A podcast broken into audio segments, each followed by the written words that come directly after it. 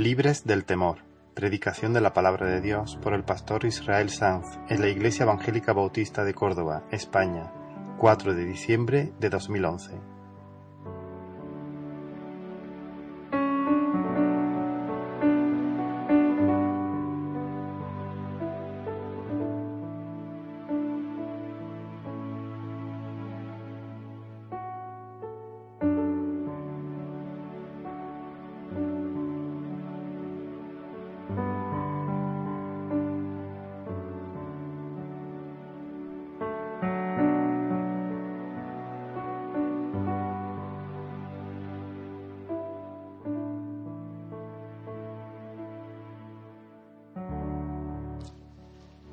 Verdades preciosas en la palabra del Señor.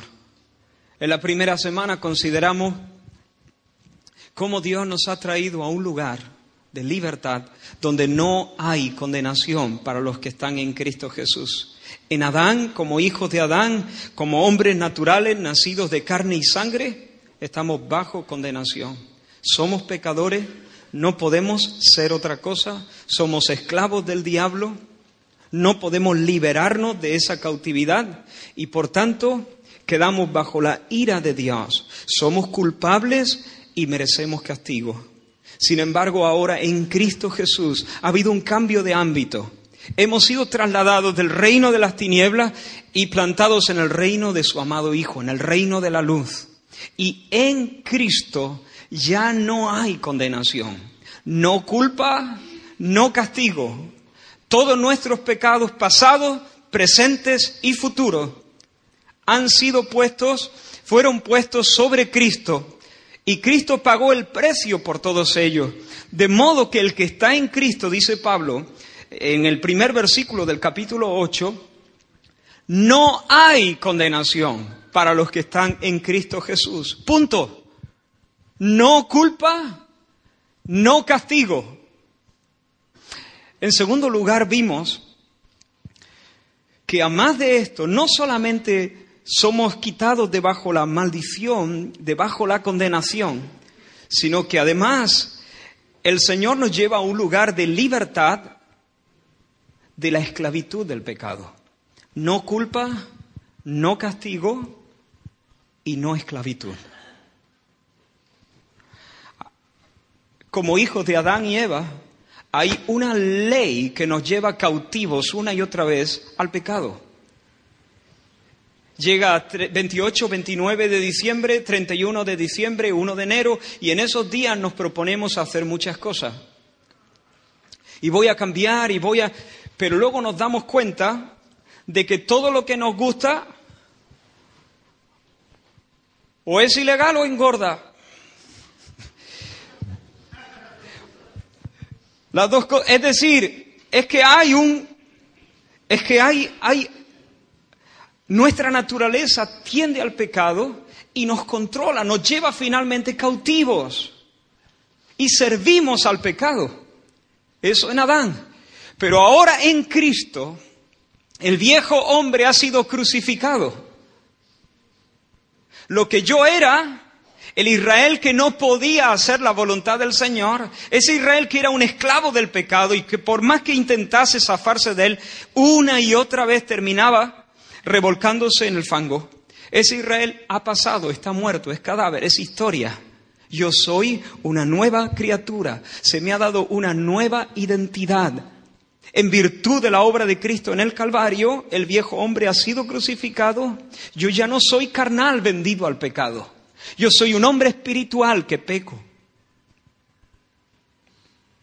Algún día, hermano, la presencia del pecado será completamente ajena a mí. Algún día seré completamente liberado.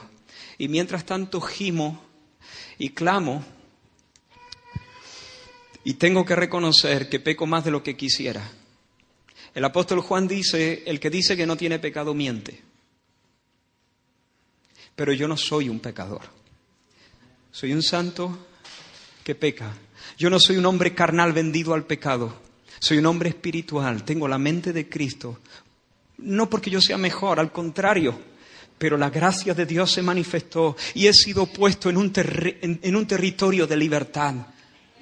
El territorio de libertad que Pablo denomina con dos palabras sencillas, pero son, aquí está la esencia del cristianismo, en Cristo. He sido puesto en Cristo y en Cristo soy una nueva persona. De modo que si alguno está en Cristo, nueva criatura es. Las cosas viejas pasaron, todas son hechas nuevas. Y aunque a veces me comporto como lo que era antes de estar en Cristo, aunque a veces hago las cosas que hacía antes de estar en Cristo, sin embargo, soy consciente que tengo una nueva identidad he sido libertado. Y lo mismo que la muerte reinó, el pecado reinó, perdón, para muerte, ahora los que hemos recibido la gracia, la abundancia de la gracia de Dios, reinamos. No soy esclavo, soy liberto del Señor. No soy esclavo, soy libre. No tengo que pecar soy libertado con la capacidad de presentar mis miembros, no como instrumentos de injusticia, sino como instrumentos de santidad. Tengo una nueva identidad. Soy libre de mi antiguo amo. Y no solo tengo una nueva identidad, tengo un nuevo poder. Todo esto es repaso. Tengo un nuevo poder. ¿Cuál es ese poder? Cristo en mí.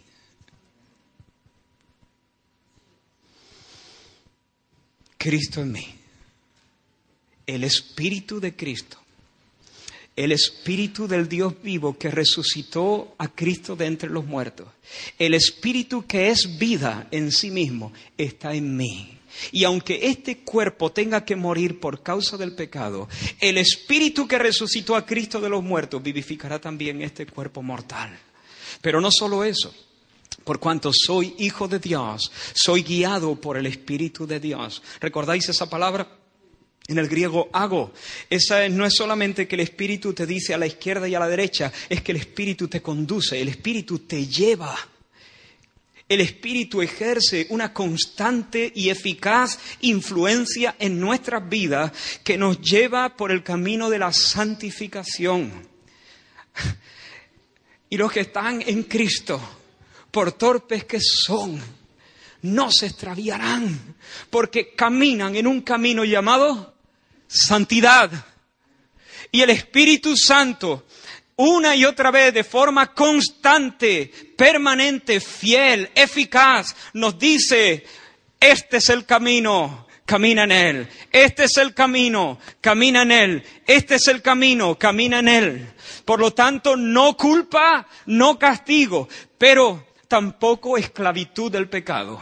Vale, el Señor me perdona, pero sigo revolcándome en las mismas cosas. No, no, no y no. Eso no es cristianismo. Los que son de Dios no practican el pecado. Los que son de Dios no viven ese estilo de vida. Pecan. Y, tienen que, y tenemos que venir humildes delante del Señor, quebrantado, y pedir perdón y echar mano de la gracia de nuestro abogado para con el Padre. Abogado para con el Padre, no te olvides. Abogado te mete en, una, en un tribunal y de repente no, lo que te encuentras es un padre, no te lo esperabas, te esperabas al juez. Estamos hablando de abogado, tengo un abogado para que me defienda del juez. No, señor, no te olvides, abogado para con el Padre. De eso es lo que vamos a estar hablando hoy. Pero ya no tengo que ser más esclavo porque se me da una nueva identidad. Por lo tanto, debo considerarme muerto. Muerto al pecado. El viejo Israel se acabó. No tengo que servir al pecado. Ya no más el estilo de vida que yo vivía cuando era un esclavo del pecado, un esclavo del diablo y un enemigo de Dios. Ya no más me considero muerto al pecado, pero me considero vivo para Dios. Ya no mis miembros como instrumento de pecado, ya no mi lengua como instrumento de pecado, mi lengua como instrumento de santidad para bendecir a Dios y a los hombres. Pero tengo un nuevo poder, el Espíritu de Dios en mí, que me capacita para hacer morir las obras de la carne decirle un no mayúsculo a las obras de la carne. El Espíritu me lleva a la cruz, me enseña la hermosura de Cristo, me enseña la fealdad del pecado, me da las promesas de Dios, me despierta anhelos santos. Y de esa manera me ayuda a dar muerte. Yo soy el que doy muerte. Yo soy el que mortifico. Yo soy el que asesta el golpe contra las obras de la carne para reducir toda manifestación de mi naturaleza, de, lo que era la naturaleza carnal. Hasta ahí el repaso. Pero hoy entramos en un tema nuevo y seguimos hablando de la libertad gloriosa de los hijos de Dios. Y os invito a leer los versículos 14 al 17. Romanos 8, 14. Porque todos los que son guiados por el Espíritu de Dios, estos son hijos de Dios. Guiados. Eso es lo que acabamos de decir. Hago, traídos, conducidos. Porque todos los que son guiados por el Espíritu de Dios, estos son hijos de Dios. No pierda la cita, no pierda la cita. Mira, Pablo ha estado hablando de los creyentes como esclavos de justicia. Antes esclavos del pecado y ahora esclavos de la justicia. Eso en el capítulo 6. Y también en el capítulo 6 nos ha, ha llamado a los cristianos esclavos de Dios. Pero ahora Pablo, a esos que están siendo guiados por el Espíritu de Dios, los llama hijos de Dios. Sí, es cierto, somos esclavos de la justicia. Sí, es cierto, somos esclavos de Dios. Pero esa esclavitud es muy diferente de la esclavitud al mundo, a nuestro antiguo amo, de la esclavitud al diablo y de la esclavitud al pecado. Es una esclavitud del todo diferente. Soy esclavo de Dios, pero eso no es todo. Pablo llama hijos de Dios. Seguimos leyendo. Y si hijos, también herederos Perdón, versículo 15, perdón. Versículo 15.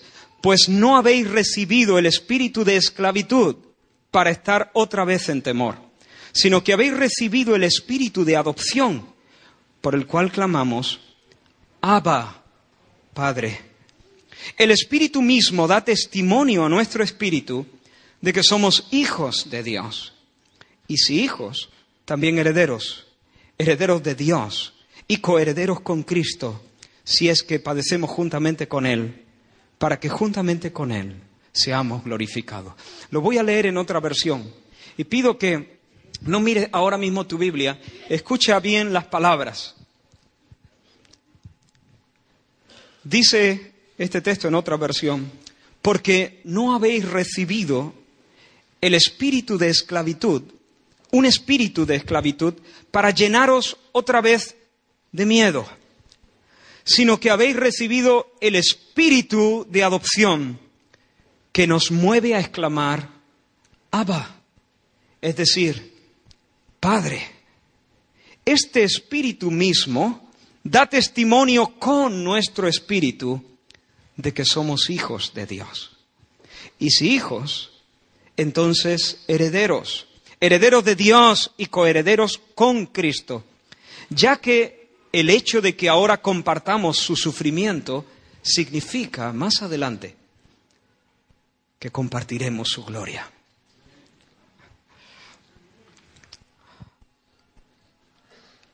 Hijos de Dios. Lo voy a decir otra vez.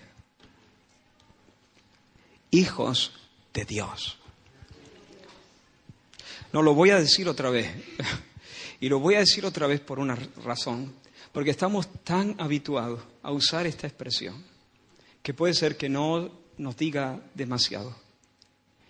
Pero si tuviéramos un mayor entendimiento y una mayor luz acerca de lo que esto significa, saltaría nuestro espíritu dentro de nosotros. Lo voy a decir otra vez. Asómbrate, hermano. Hijos de Dios. Eso es lo que son aquellos que están en Cristo. El cristiano es alguien que ha recibido un nuevo nacimiento de parte de Dios. A eso se le llama teológicamente regeneración, nuevo nacimiento. Se trata de una impartición de vida. Cuando estabais muertos, dice el apóstol Pablo a los Efesios, Él os dio vida. Es una impartición de vida que es de parte de Dios hacia nosotros. No hacemos nada para tener la vida de Dios. No nos ponemos en la cola, no le pedimos a Dios que nos dé vida, porque antes de que tengamos vida, sencillamente estamos muertos. Uno no tiene nueva vida porque cree. Uno no nace de nuevo porque se convierte. Uno nace de nuevo porque el viento que sopla de donde quiere, cuando quiere y sobre quien quiere, sopla y de repente lo que era un muerto, lo que era una figura del polvo de la tierra, es un alma viviente. Y lo que era un enemigo de Dios, una persona dura, insensible, incapaz de entender las cosas del Espíritu, para él la cruz era locura y Dios una, un mito, pero desagradable además, y, las cosas del, no las podía entender. Su corazón una piedra. O un diamante, algunos lo pulen poco más, pero al fin sin vida, sin calor, sin pulso, sin nada. Y sencillamente el viento de Dios, el soplo del Omnipotente, el Espíritu Santo, nos regenera, nos da vida no es del que quiere ni del que corre, sino de Dios que tiene misericordia. Uy, qué nervioso nos pone eso. Esta verdad del nuevo nacimiento nos pone nerviosos porque no controlamos. Menos mal que no controlamos. Menos mal que eso está en las manos de un Dios misericordioso. Un Dios misericordioso. ¿De quién depende?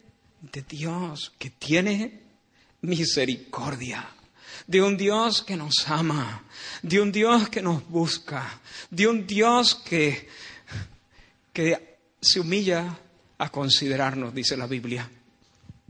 Bendito sea el nombre del Señor. Si eso dependiera de mí, yo sería, seguiría siendo una piedra. Pero Dios es misericordioso y en su misericordia sopló sobre mi vida su aliento santo. En el Génesis Dios sopló y el barro se convirtió en un alma viviente. Y en la regénesis Dios sopla y el alma viviente se convierte en un espíritu vivificante. Un hijo de Dios. Regeneración.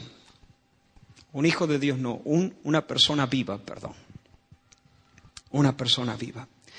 Ahora, el cristiano no solamente ha experimentado la regeneración, el cristiano conoce lo que es ser perdonado y justificado por Dios. Y a eso teológicamente se le llama justificación. Y esto sucede después de la conversión. La dinámica es la siguiente. Yo sé que de esto hemos hablado en varias ocasiones, pero por favor, esfuérzate. Esfuérzate en seguir el razonamiento. No estés buscando solamente una experiencia excitante en este sermón, en este mensaje. No seas perezoso mentalmente, piensa. Está tu vida en juego, piensa.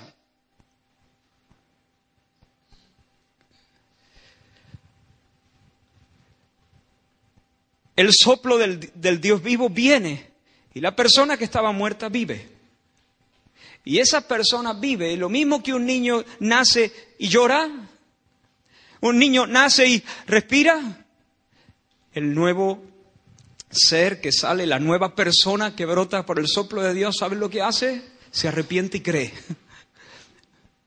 cree en Jesús. Lo que antes era una cosa que, no tenía sentido, que era una cosa vacía, ahora le parece el tesoro. Lo que antes era un campo muerto, ahora es un terreno que tiene un tesoro enorme. ¿Y sabe lo que hace? Va corriendo y vende todo lo que tiene, lo compra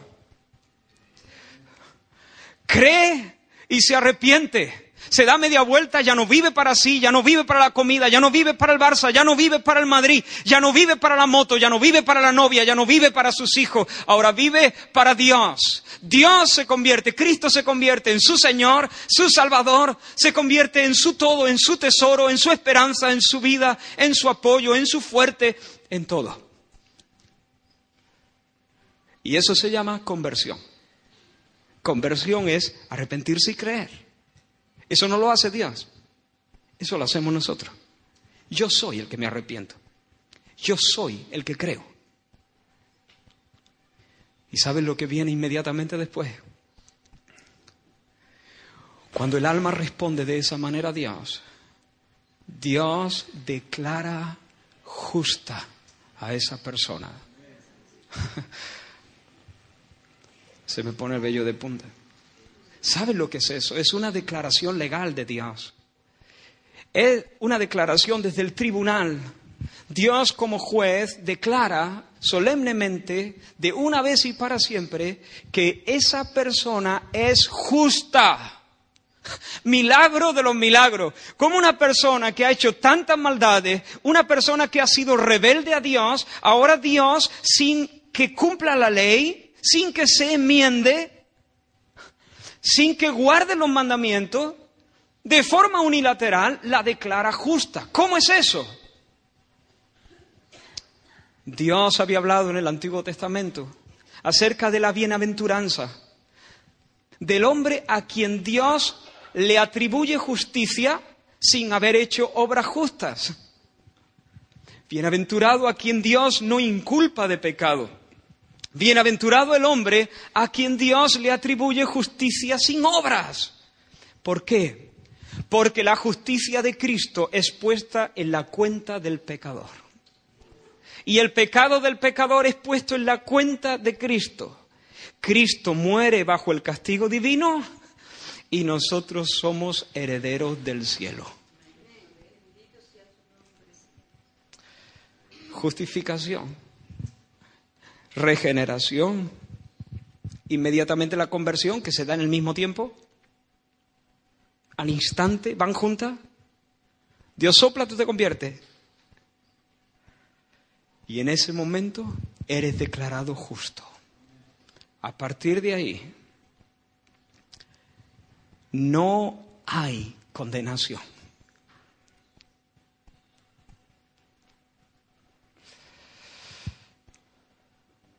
Pero Dios puede regenerar a una persona y de hecho puede regenerar a una persona y darle y justificarlo, concederle su justicia, vestirlo de vestiduras limpias, hacerlo heredero del cielo y todavía no hacerlo su hijo.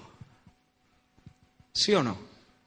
La persona es nacida de nuevo y ahora tiene un espíritu que percibe las cosas de Dios. Tiene una mente que percibe las cosas de Cristo. Está vivo espiritualmente, es sensible, responde a Dios, cree en Él, se deleita en Él. Y además le es atribuida la justicia de Cristo. En el amado, Él es completamente aceptado por Dios. Dios lo ve y lo trata como si hubiera cumplido toda la ley. Y sin embargo todavía no es su hijo. Porque sabe, lo que Pablo está tocando aquí es la gran doctrina de la adopción, que no es lo mismo que regeneración y no es lo mismo que justificación. Y vienen en este orden. La persona nace de nuevo y se convierte a Dios y Dios lo declara justo y lo adopta en su familia. La adopción es algo que Dios hace en respuesta a la fe del hombre. Dos versículos. De manera que la ley ha sido nuestro ayo, Pablo dice a los Gálatas, para llevarnos a Cristo a fin de que fuésemos justificados por la fe. Pero venida la fe, ya no estamos bajo ayo, pues todos sois hijos de Dios por la fe en Cristo Jesús. Todos sois hijos de Dios, todos los que creen, lógicamente, por la fe. Un versículo todavía más claro es Juan 1.12, no hace falta que lo busquéis, mas a todos los que le recibieron, a los que creen en su nombre, les dio potestad, derecho, de ser llamados, hechos, hijos de Dios.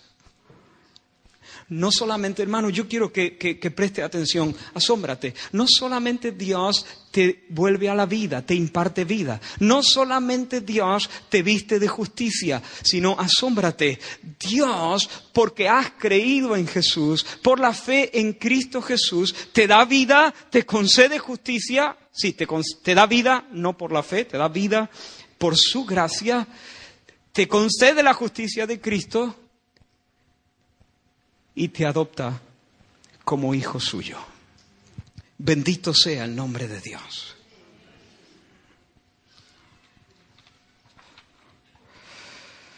La regeneración habla de una renovación del corazón. La justificación de una posición delante de Dios. Pero la adopción, hermano, la adopción la adopción habla, el énfasis está en la relación que tenemos con Dios. Una nueva relación. Tengo vida, estoy bien en paz con Dios, en el sentido legal, soy justo, pero ahora, por la adopción, Dios es papá por eso el apóstol Juan dice, hermano, Dios, no, Dios nos podría haber regenerado y justificado sin hacernos sus hijos. Hay criaturas, ¿sabéis? Que, que tienen vida espiritual y se deleitan en las cosas de Dios y no son hijos de Dios, en el sentido en que nosotros lo somos. No son parte de esa familia ligados a Cristo en el sentido en que nosotros lo somos, los ángeles. Por eso el apóstol Juan dice, fijaos, qué grande amor nos ha dado el Padre para que seamos llamados hijos de Dios. Mirad cuál amor nos ha dado el Padre para que seamos llamados hijos de Dios. Hermanos, el término adopción puede sonar un poquito artificial a nuestros oídos. Leo literalmente una frase de F.F. F. Bruce, el término adopción puede sonar un tanto artificial, pero en el mundo romano del primer siglo, un hijo adoptado era un hijo deliberadamente elegido por su padre adoptivo para perpetuar su nombre y heredar su patrimonio. No era nada inferior, es decir, en lo más mínimo, en posición a un hijo nacido en el curso normal de la naturaleza y bien podría disfrutar del afecto del Padre más plenamente y reproducir el carácter del Padre más dignamente. Así que, hermanos, los que por naturaleza éramos hijos de desobediencia, hijos del diablo, hijos de ira, ahora venimos a ser, por la gracia de Dios, hijos de Dios.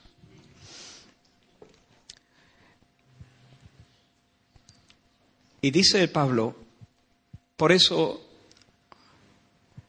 el Espíritu dentro de nosotros clama, o por el Espíritu nosotros clamamos. Esto es lo que dice en Romano, lo anterior lo dice en Gálatas. Papá, papi, esa es la palabra Abba, una palabra aramea, la palabra con la que seguramente los niños hebreos se dirigían a sus padres la palabra que Jesús, siendo presionado en Getsemaní, dijo, papi, Abba, ese es el grito instintivo del cristiano. El cristiano es uno que sabe que Dios es papi, Dios es papá, Dios es papá.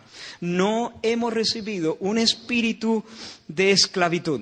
Para que podamos, estemos en el miedo otra vez. Así que Pablo ha, estado diciendo que hemos sido libertados del poder, del yugo del diablo, hemos sido libertados del yugo del pecado y hemos sido puestos bajo otro yugo. Pero no te confundas. Tú no has recibido un espíritu que te haga esclavo. Tú no has recibido un espíritu de esclavitud. Estás bajo otro yugo, pero no te confundas. Tú no eres como antes eras, un esclavo dominado por el miedo. Tú eres otra cosa. La relación entre el amo y el esclavo es una relación de servicio. Una relación donde lo que prima es el servicio que tú prestas. Si eres un esclavo y y te da la asiática, bueno, si eres un esclavo de este, de, este tiempo y te da la asiática o de repente te quedas lisiado de los pies o de la columna,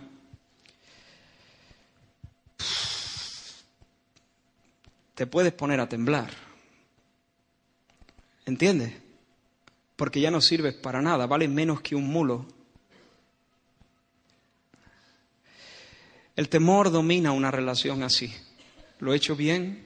¿Lo he hecho mal? ¿Estará satisfecho? ¿No estará satisfecho? ¿Me venderá cuando me haga mayor? ¿Se me están acabando las fuerzas? No quiero flaquear, no quiero quejarme delante de mi amo, porque lo mismo me vende y me, toca una suerte peor. Tal vez yo no pueda permanecer en la casa y me venda y, y, y cómo voy a poder sobrevivir siendo esclavo y sin ver más a mis hijos que quedarán aquí porque ellos sí son fuertes. Temor, temor siempre.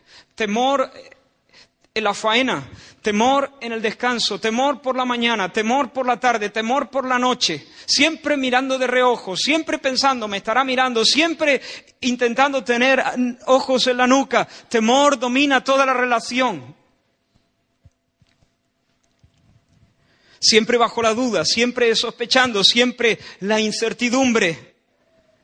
No ese es el espíritu que vosotros habéis recibido. Habéis sido quitados de un yugo y habéis sido puestos en otro yugo, pero en este nuevo yugo vosotros no habéis recibido un espíritu que os haga esclavos. No tenéis que estar sujetos más al temor. No, la relación con Dios no es una relación de miedo, no es una relación de incertidumbre, no es una relación dominada por la sospecha. La relación con Dios no, no, no es, y, y, si, y si fallo y me va a desechar, y va a quitar de mí su espíritu y me va a arrinconar y ya no, no, no, no, no, no. Hemos recibido el espíritu de adopción y lo que ahora sale de nosotros es un grito, un grito que suena así.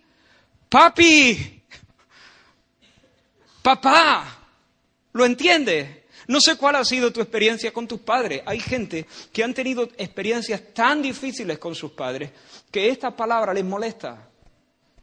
Y si no les molesta, hay algo, un bloqueo, que no les permite hacerse una idea correcta de Dios como un padre. Hay gente, y tal vez aquí sentada delante de mí, que ha sido tan abusada, tan ridiculizada, tan insultada, tan hecha a un lado por su padre, tan ignorada por su padre que tienen dificultades a veces para ver a Dios como un Padre amoroso. Pero el Espíritu puede arrancar todo eso de tu corazón y traer luz a tu alma, de modo que te regocije en esta gran verdad.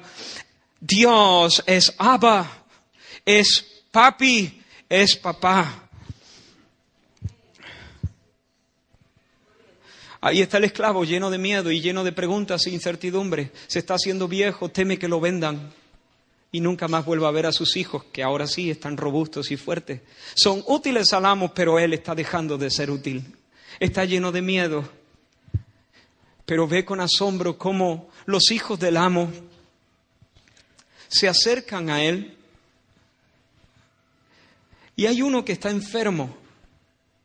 No puede caminar bien hay que llevarlo. Y sin embargo, no hay ningún temor, no hay ninguna duda, no hay ninguna sospecha, no hay ningún pensamiento en este niño. Cuando mira a su padre sonríe. Cuando se acerca a su padre, se ensancha para recibirlo.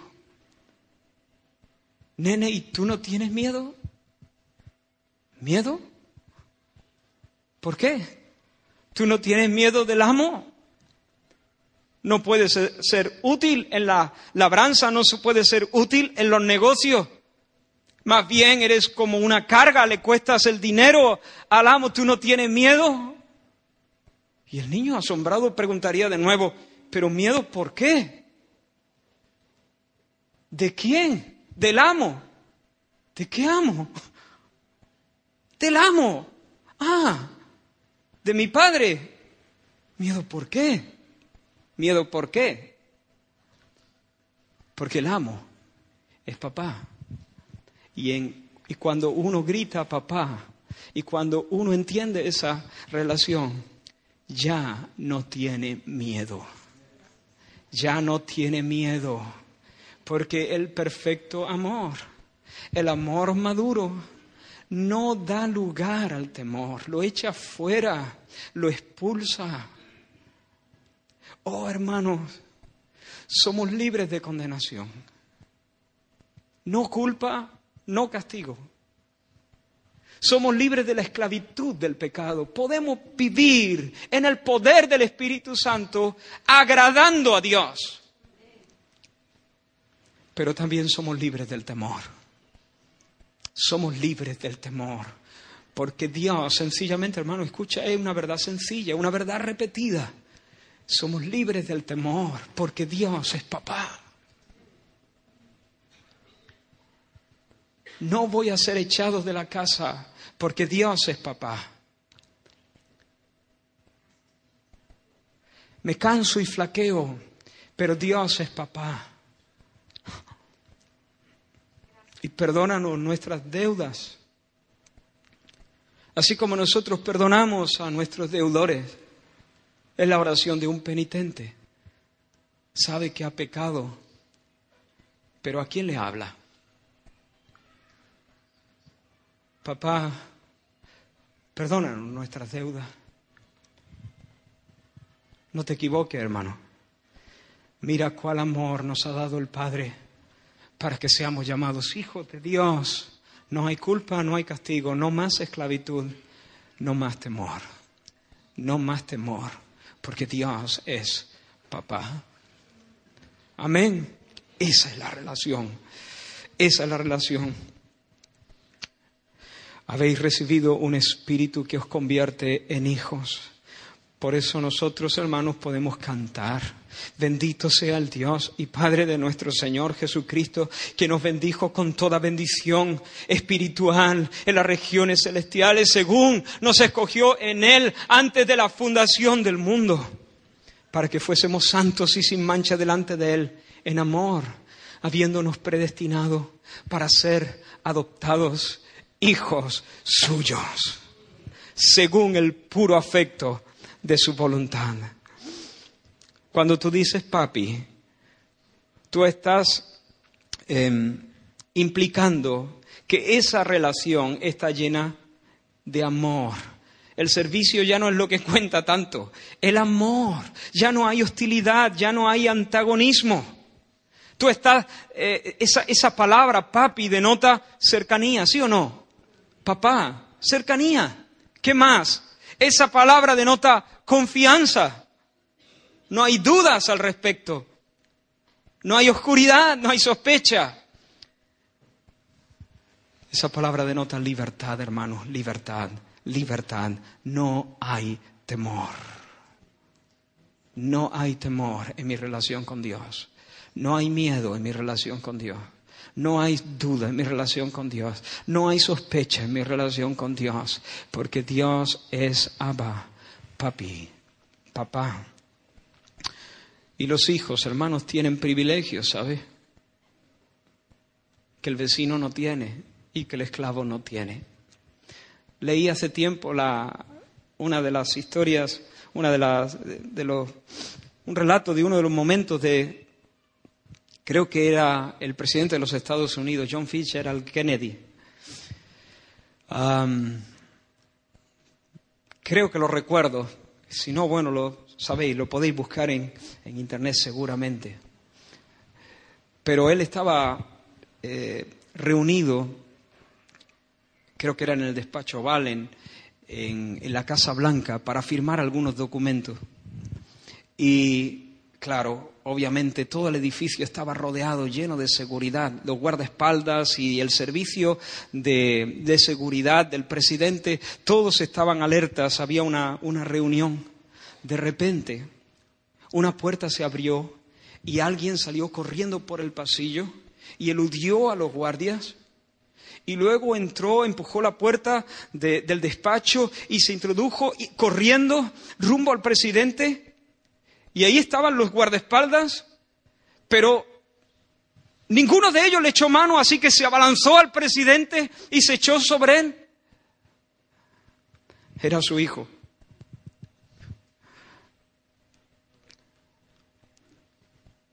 Era su hijo.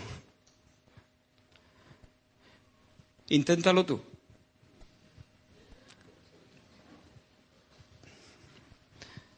Inténtalo tú. No queda de ti ni la mancha. Pero él era su hijo. Y como hijos de Dios, quiero ir acelerando esta parte, pero como hijos de Dios, ¿sabes? Tenemos libre acceso a Dios. Porque el hijo será admitido cuando el criado podría pedir en vano una y otra vez ser admitido. Pero el Hijo sí será admitido, el Hijo sí será oído siempre. Nosotros siempre encontraremos en el rostro de Dios una sonrisa que diga, bienvenido, bienvenido. ¿Por qué? Porque somos hijos de Dios. Libre acceso a Dios, sin protocolo, sin historias, sin ayudas.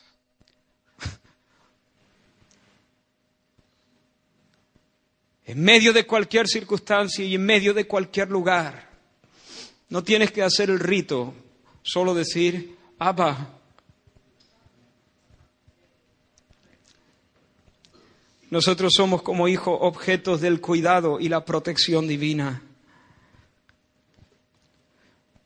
Papi nos ama, lo sabes, ¿no? Si ya lo hemos dicho. Mirad cuál amor. ¿Por qué Dios nos hizo sus hijos?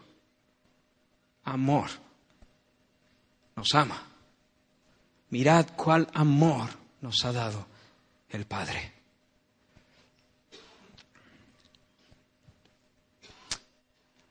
Y nos comprende.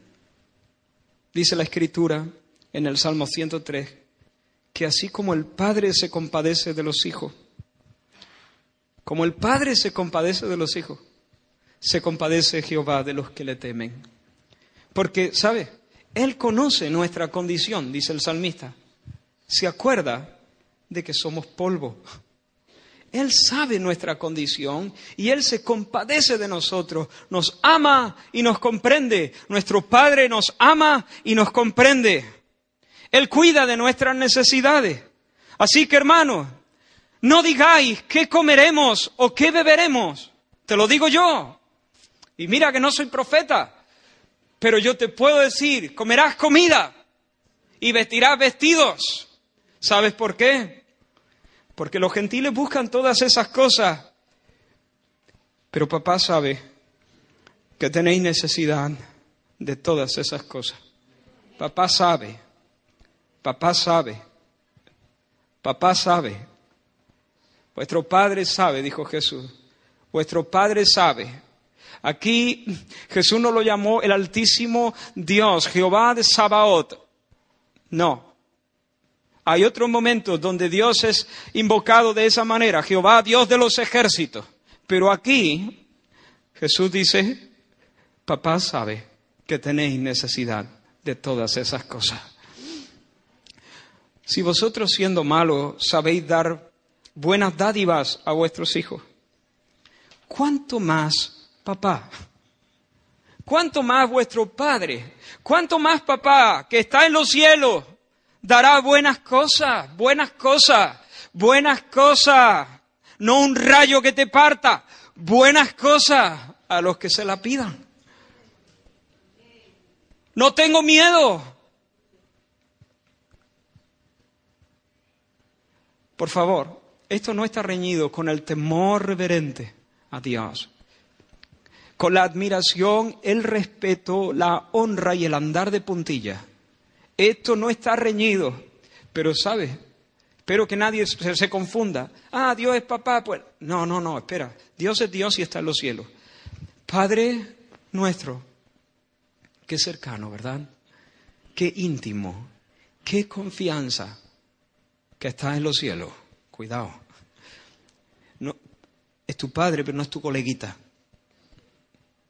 Cercanía y confianza, pero Él está en los cielos.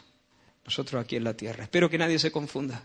Pero dicho esto, entre paréntesis, no tengo miedo. Soy libre del temor.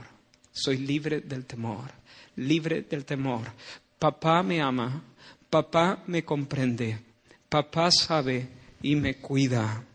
Bendito sea el nombre de Dios. Papá me dará buenas cosas, buenas cosas. Papá me dará buenas cosas. Es más, Él me dará, según el evangelista Lucas, el Espíritu Santo. El Espíritu Santo para ayudarme, para conducirme, para fortalecerme a los que se lo pidan.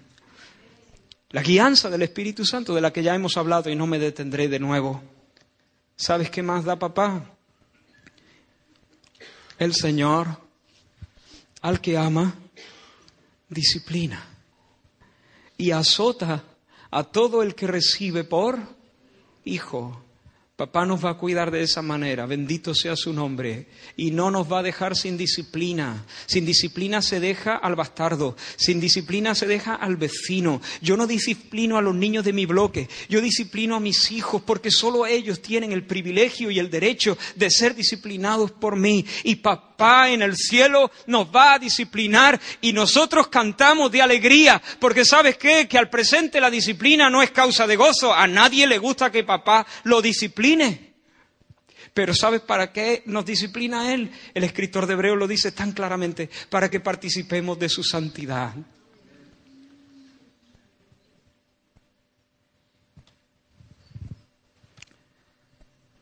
¿Sabes quiénes son las personas felices? Las personas santas. Bienaventurados los que tienen hambre y sed de justicia. Y cuando papá te azota, está buscando tu santidad. Y por ende, está haciendo todo lo que tienes que hacer para que seas feliz. Papá me cuida y me da buenas cosas, me da el Espíritu Santo que me guía, sabe de mis necesidades y papá me azota como a un hijo para que participe de su santidad. Sí, es incómodo, sí, duele. Al presente, no, pues no estoy muy contento de que mi padre me azote, pero ¿sabes qué? aunque al presente me duela, al final da fruto apacible de justicia a aquellos niños que han sido discipulados por papá. Y te aseguro que Dios es un buen padre. Él disipula a todos sus hijos. No se deja a ninguno. No se deja a ninguno. Papá no tiene favoritos. Y si tú eres hijo, eres también tienes todo el derecho a ser disciplinado por Dios. ¿Y sabes cuál será el fin de la disciplina? Mucha, mucha, mucha, mucha alegría. Mucha alegría. Mucha. Para Dios y para ti. Mucha alegría. Mucha. Bendito sea el nombre del Señor. Y además, hermano, ¿sabes qué pasa? Que al ser hijos de Dios, también venimos a ser hermanos de Cristo, hermanos unos de otros. Dice la palabra del Señor que el que santifica y los que son santificados de uno son todos, de un mismo Padre. El que santifica a Cristo y los que son santificados nosotros, de uno son todos. Y sigue diciendo, por lo cual no se avergüenza de llamarlos hermanos. Y dice otro texto de la Escritura, porque a los que antes conoció, también los predestinó para que fuesen hechos conforme a la imagen de su Hijo para que Él sea el primogénito entre muchos hermanos. Tenemos una intimidad y una relación con Cristo que no la tienen los ángeles. Por eso estaremos sentados con Él en su trono y juzgaremos a los ángeles. porque hemos sido ligados a Cristo de una manera especial. Y tenemos una relación unos con otros que no existe en ningún otro lugar. Si aquí hubiese alguna persona venida de un, del país más distante de la tierra, con la cultura más distante de nuestra cultura, con el idioma más extraño del mundo, con la educación más distinta a la educación que yo he recibido, yo tendría más en común con esa persona que con mi vecino. Porque por la obra de Cristo en el Calvario, Él es mi hermano o mi hermana. Y tenemos una herencia incorruptible. Aquí no me voy a detener, hermano, porque este será el tema, y estoy deseando predicarlo desde hace semanas. Este será el tema del próximo mensaje. Una herencia. Si somos hijos, somos herederos. Si somos hijos, somos herederos. Si hijos, entonces herederos. Termino con el último punto.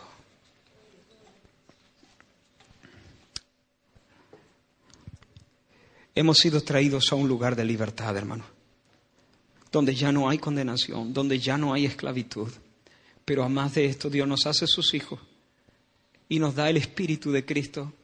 Y ese Espíritu no es un Espíritu que nos hace esclavos y, que hace que nuestro espíritu esté en temor, en zozobra todo el tiempo, sino que hemos recibido el espíritu de adopción. Y ese espíritu hace que nosotros gritemos el grito del Hijo papá, libre de todo temor. Pero ese espíritu hace una cosa más.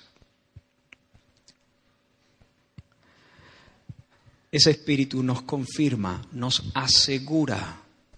Ese espíritu se levanta en nuestras vidas como un testigo y presenta su testimonio.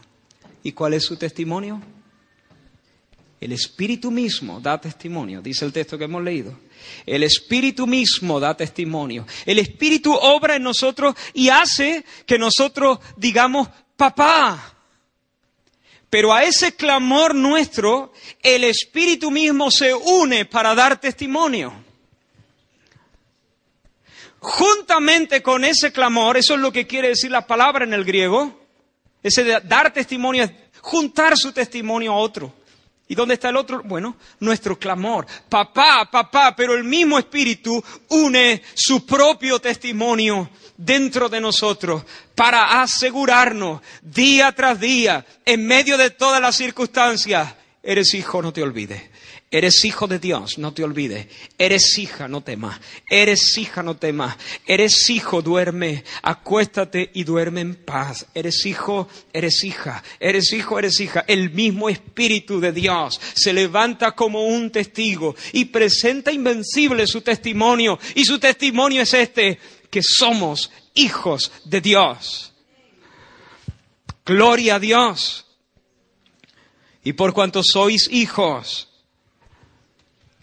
Dios envió a vuestros corazones el espíritu de su Hijo, que clama, Abba Padre, y que da testimonio a nuestro espíritu de que somos hijos de Dios. Y eso nos trae una seguridad de salvación, seguridad del amor divino, seguridad de que todas las promesas de Dios son para nosotros en Cristo sí.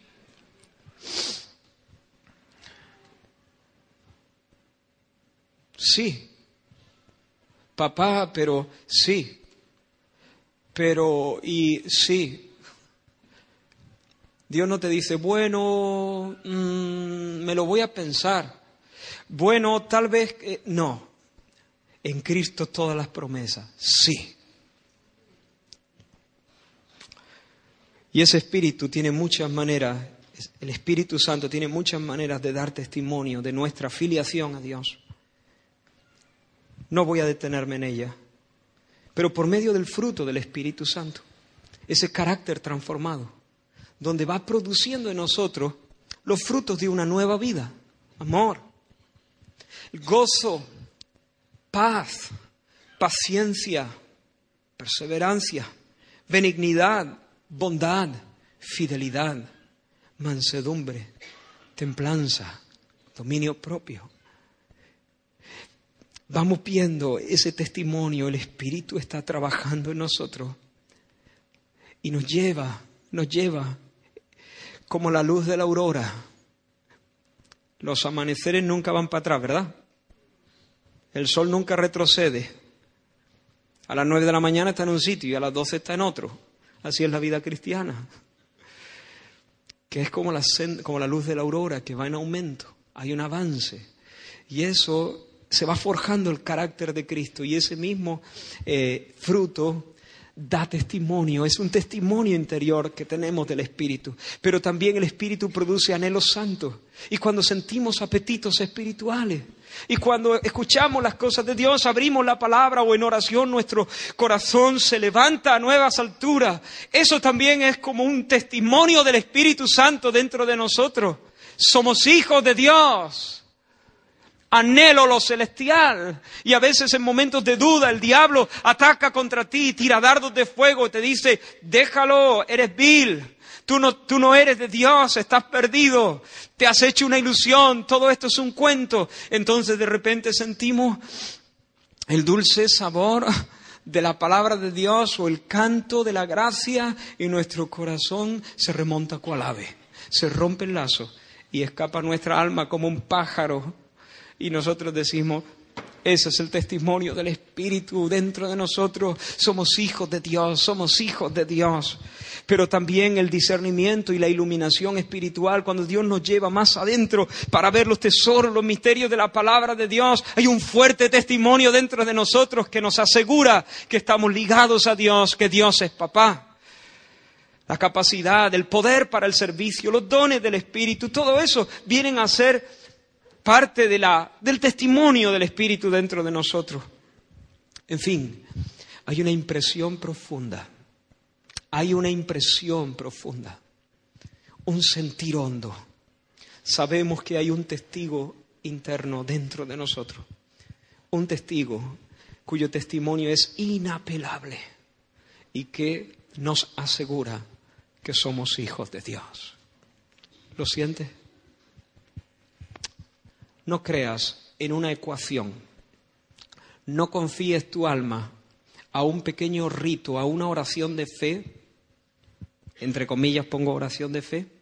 No confíes tu alma, no, no la asegures sobre, una, eh, sobre un silogismo, sobre un dos más dos son cuatro.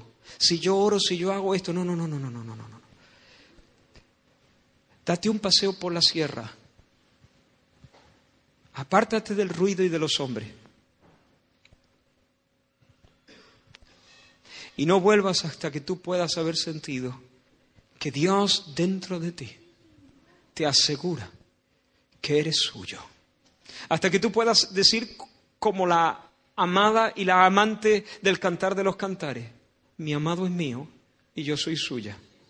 Mi amado es mío y yo soy suya. Mi amado es mío y yo soy suya.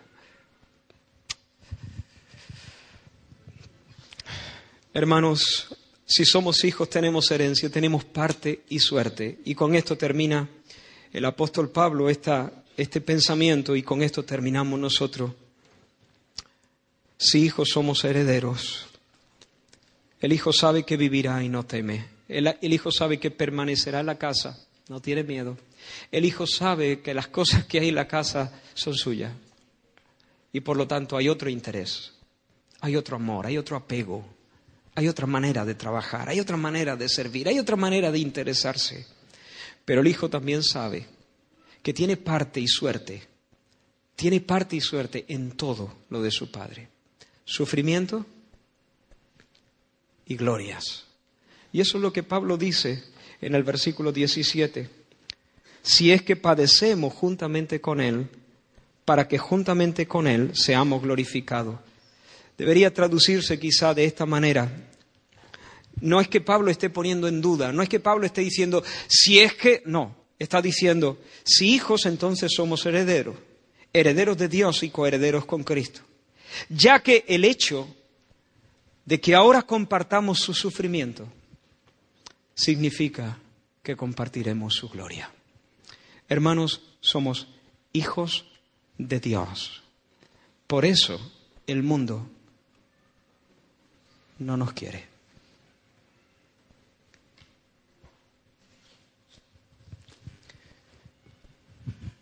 No hay cristianismo, no hay cristianismo sin una experiencia del amor de Dios.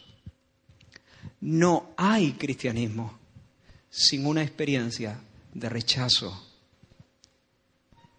de lucha espiritual, de parte del enemigo de Dios y del mundo que crucificó a Cristo. No se puede tener una experiencia del amor de las dos partes. No somos del mundo, por eso el mundo nos aborrece, dice Jesús. Pero ¿sabes qué? Tenemos, puesto que tenemos también parte en su sufrimiento, parte en su rechazo. No te extrañes si cuando alguien se entera que eres cristiano, pero que eres cristiano de verdad, es decir, que te lo toma en serio, porque mientras eres cristiano de nombre no hay problema. Pero en el momento en que te plantas firme por la causa del Señor, entonces la gente te aborrece, te hace el hueco, no te mira, no te saluda. No te llenes de tristeza. Recuerda lo que Pablo dice.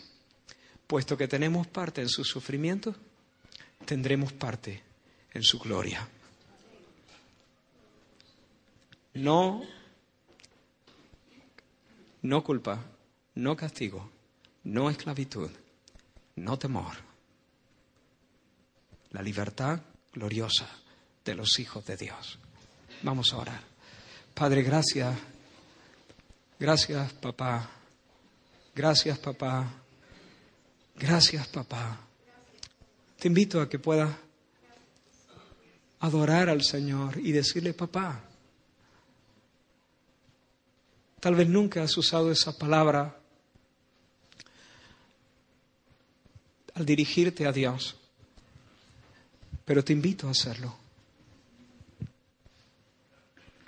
Y si hay aquí alguna persona que nunca ha entendido el amor de Dios, que nunca ha recibido ese soplo de, de, vida, que nunca ha sentido el perdón de sus pecados y se sabe perdonado por Dios, y mucho menos hijo de Dios, yo te invito hoy, con todo el corazón, con todo el respeto, a que vengas a Dios, confieses a Cristo como tu sustituto y tu Salvador, rindas tu vida a Él y te eches en su brazo.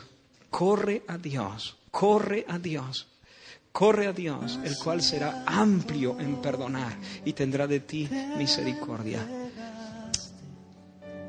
Y al contemplarte se me acaban las palabras más allá de todo, te entregaste, precioso cordero en majestad inigualable.